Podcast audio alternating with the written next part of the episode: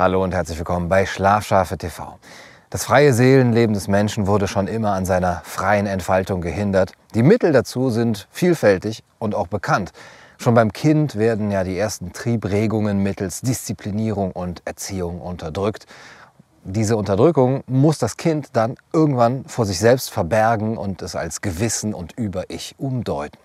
Der Mensch entwickelt dann so langsam ein Gefühl von Pflicht, die eben eigentlich nur verinnerlichter Fremdzwang der Kultur und damit zum Selbstzwang geworden ist.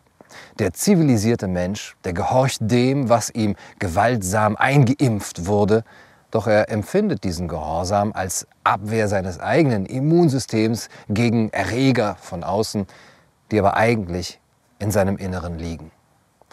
Doch nicht immer funktioniert diese Zivilisierung durch die Kultur reibungslos. Das Gewissen kann auch starr, hartnäckig und eigensinnig sein. Es entwickelt dann ein Eigenleben und kann sich zu einer entscheidenden Kraft entwickeln, einer Kraft des Widerstands. Das Gewissen wird dann unabhängig und nimmt keine Befehle mehr an. Es schützt sich gegen äußere Einflüsse, gegen Gebote, gegen Verbote, gegen Moralisierung, Verordnung und Manipulation. Tja, und dieser Mensch, der geht zwar immer noch an einer Leine, aber seine Leine ist recht lang. Um aber seine Leine und ihn selbst etwas kürzer zu halten, muss der Befehl nicht nur über die Seele gehen, sondern durch den Körper hindurch. Auch der Körper muss verfügbar gemacht werden zur Verfügungsmasse für die Macht. Diejenigen, die dem Körper befehlen und ihn kontrollieren können, die können den Menschen an der ganz kurzen Leine halten und so den Widerstand seines Gewissens, den er entwickelt hat, seiner inneren Stimme, seiner Seele umgehen.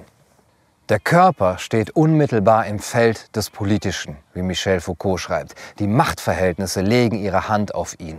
Sie umkleiden ihn, markieren ihn, dressieren ihn, martern ihn, zwingen ihn zu arbeiten, verpflichten ihn zu Zeremonien, verlangen von ihm Zeichen.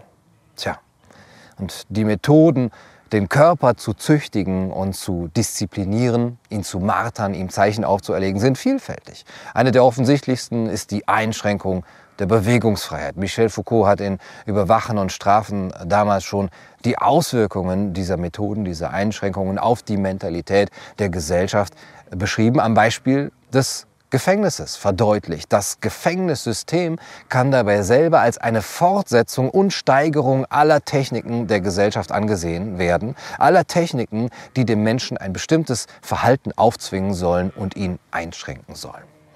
Das Gefängnis setzt an den ihm anvertrauten eine Arbeit fort, die anderswo begonnen worden ist und von der gesamten Gesellschaft mit unzähligen Disziplinarmechanismen an jedem Einzelnen dann fortgeführt wird. So Michel Foucault. Wenn man all diese Techniken, diese Techniken und Institutionen der Herrschaft zusammennimmt, ergibt sich daraus ein Netz aus Züchtigungsregeln, das den Einzelnen umspannt. Um dieses Netz zu strukturieren, bildet sich dann eine Hierarchie von spezialisierten Autoritäten der Macht heraus, die mittels festgelegter Regeln die Delinquenten im äh, Gefängnis einordnen und sie bestrafen. Foucault hat herausgestellt, dass in der Folge die Norm zum Kriterium für die Bestrafung wurde. Was unnormal ist, das muss eben durch Strafe normalisiert werden. Und über die Normeinhaltung wachen dann zum Beispiel Ärzte, die Gesundheitsämter, Professoren, Experten, die Lehrer und heute auch öffentliche Intellektuelle und Sozialarbeiter. Das sind die Normalitätsrichter in einem Kerkersystem, das zur Uniformität drängt. Permanent wird dann überprüft von diesen Autoritäten, wie sich der Bürger zur Norm verhält, ob er ihr nachkommt. Das Gefängnis wird dadurch ins Außen verlagert, in die Gesellschaft. Seine disziplinierenden Machteffekte haben sich auf die Gesellschaft erweitert. Die Gesellschaft wird so zum Open-Air-Gefängnis mittels Überwachung, Sanktionierung und Normierung des Individuums, mittels aller zur Verfügung stehender Disziplinartechniken, die daraus einen riesigen Komplex aus Macht und Wissen entstehen lassen. Gilles Deleuze, der französische Philosoph, sprach in diesem Zusammenhang von der Kontrollgesellschaft. Und in dieser Kontrollgesellschaft wird Macht weder von Individuen noch von Institutionen ausgeübt, sondern sie ist Teil selber dieses Systems. Deleuze hat damit 1990 die von Michel Foucault äh, beschriebene und auf die europäische Gesellschaften des 18. und 19. Jahrhunderts bezogene Disziplinargesellschaft erweitert auf die modernen Gesellschaften hin zum Prinzip der Kontrollgesellschaft. Und diese Kontrollgesellschaft ähm, haben eben die Eigenart, dass in ihnen Kontrolle automatisch ausgeübt wird.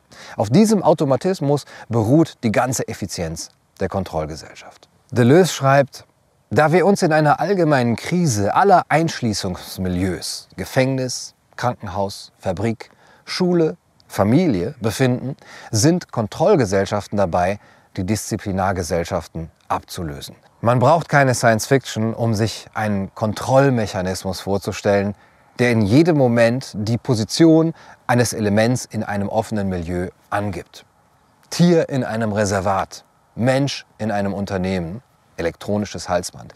Felix Gattari malte sich eine Stadt aus, in der jeder seine Wohnung, seine Straße, sein Viertel dank seiner elektronischen, individuellen Karte verlassen kann, durch die diese oder jene Schranke sich öffnet, aber die Karte könnte auch an einem bestimmten Tag oder für bestimmte Stunden ungültig sein. Was zählt, ist nicht die Barriere, sondern der Computer, der die erlaubte oder unerlaubte Position jedes Einzelnen erfasst und eine universelle Modulation durchführt. Deleuze hat diese Kontrollprozesse vor allem auf den Kapitalismus bezogen. Und tatsächlich wurden uns in den letzten Jahrzehnten ja auch Produkte angeboten, mit denen wir uns zu diesen selbst optimierten, aber auch dauerüberwachten und durch Algorithmen eben gesteuerten und verwalteten Freiluftinsassen einer Kontrollgesellschaft machen konnten, selber machen konnten, denen dann aber nur die Illusion der persönlichen Freiheit blieb. Aber seit dem letzten Jahr hat der Staat seine alte Macht, seine alte äh, überkommen gewährte, gewähnte Rolle als Einschließer eben wieder übernommen. Mit voller Leidenschaft hat er sie wieder angenommen. Tracing-Apps, Kontaktverfolgung, Selbstisolation, Quarantäne, Reisebeschränkungen, auch die Massentests und die Massenimpfungen werden benutzt als Technologie, um das Verhalten der Menschen zum Schutz des Gesundheitssystems oder der Volksgesundheit, um dieses Verhalten zu disziplinieren und zu kontrollieren. Nun sind es die Ministerpräsidenten der Länder zum Beispiel, die den Bewegungsradius in Corona-Hotspots äh, ab einem bestimmten Inzidenzwert, einem Inzidenzwert von 10 auf 15 Kilometer beschränken wollen. Erstaunlich ist eben dann auch die affirmative Haltung, mit der diese neue Kontrollmacht, neue und alte Kontrollmacht angenommen wird, auch von Intellektuellen. Intellektuelle zeigen sich unbesorgt, ob der Langzeitfolgen, die derart gravierende Grundrechtseingriffe und Überwachungstechniken für die Mentalität der Gesellschaft haben könnten. Bürger und Medien scheinen sich eben eine Alternative zu diesem ewig gestrigen Überwachen und Strafen gar nicht mehr vorstellen zu können. Das war's für heute bei Kaiser TV. Ich hoffe, das Video hat euch gefallen. Ich wünsche euch gute Nacht und viel Glück. Du, du, du